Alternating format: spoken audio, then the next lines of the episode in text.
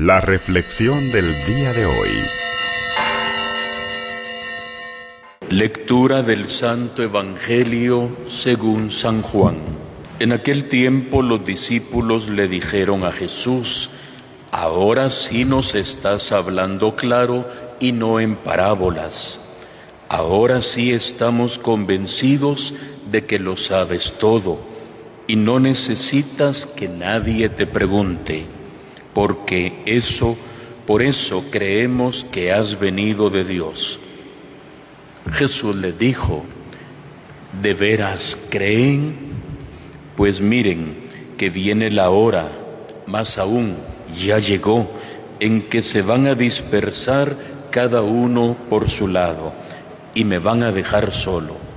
Sin embargo, no estaré solo, porque el Padre está conmigo. Les he dicho estas cosas para que tengan paz en mí.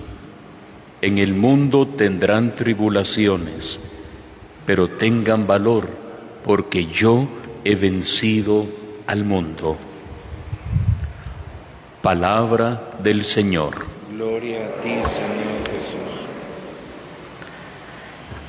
Estamos llegando, queridos hermanos y hermanas, al final de la lectura de este largo discurso de despedida de Jesús que usted recordará hace más de una semana comenzamos a leerlo.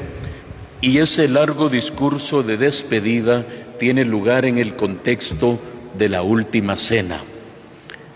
Y hemos estado reflexionando cada día brevemente, se han dado cuenta que han sido pequeños trozos del el Evangelio Hemos ido reflexionando sobre el amor que Dios Padre le tiene a Jesús, que con ese amor también Él nos ama, que espera que compartamos ese amor con los demás, que nos ha contado todo eso para que tengamos alegría y que la alegría sea plena, que no nos va a dejar solos, no nos va a dejar huérfanos, que va a enviar al Espíritu Santo para que nos lleve al conocimiento pleno de la verdad, que el Espíritu Santo nos va a ir recordando sus palabras.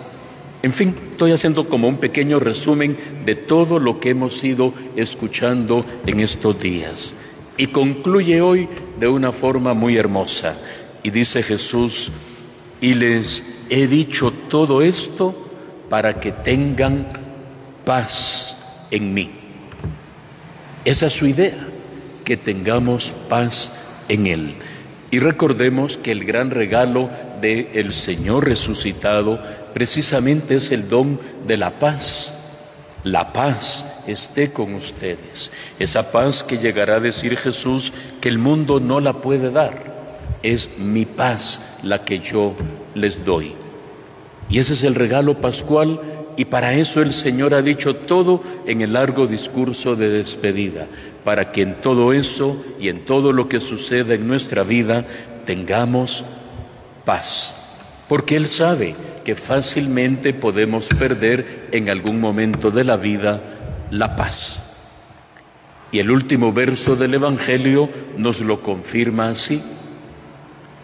En el mundo tendrán tribulaciones pero tengan valor, porque yo he vencido al mundo.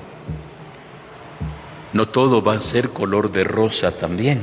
Van a haber momentos de dificultad, momentos de adversidad. Si nos preguntaran a cada uno de nosotros, ¿ha tenido usted alguna adversidad, alguna tribulación en la vida?